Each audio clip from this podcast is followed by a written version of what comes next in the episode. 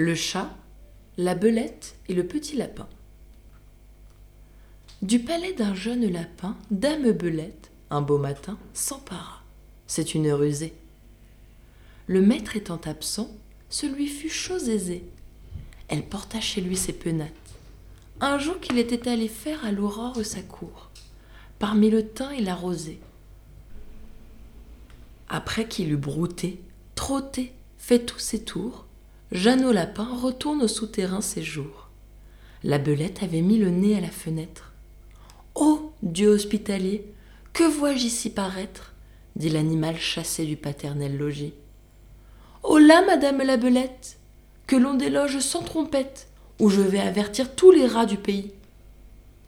La dame au nez pointu répondit que la terre était au premier occupant. C'était un beau sujet de guerre, logis où lui-même il n'entrait qu'en rampant. Et quand ce serait un royaume, je voudrais bien savoir, dit-elle, quelle loi en a pour toujours fait l'octroi à Jean, fils ou neveu de Pierre ou de Guillaume, plutôt qu'à Paul, plutôt qu'à moi? Jean Lapin alléguait la coutume et l'usage. Ce sont, dit-il, leurs lois qui m'ont de ce logis rendu maître et seigneur, et qui, de père en fils, l'ont de Pierre à Simon, puis à moi Jean, transmis. Le premier occupant, est-ce une loi plus sage? Or bien, sans crier davantage, rapportons-nous, dit-elle, à Ramina Grobis.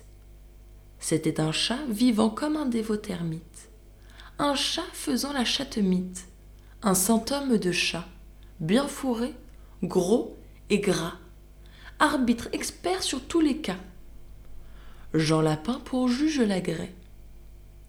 Les voilà tous deux arrivés devant sa majesté fourrée. Minot leur dit Mes enfants, approchez, approchez, je suis sourd, les ans sont la cause. L'un et l'autre approcha, ne craignant nulle chose.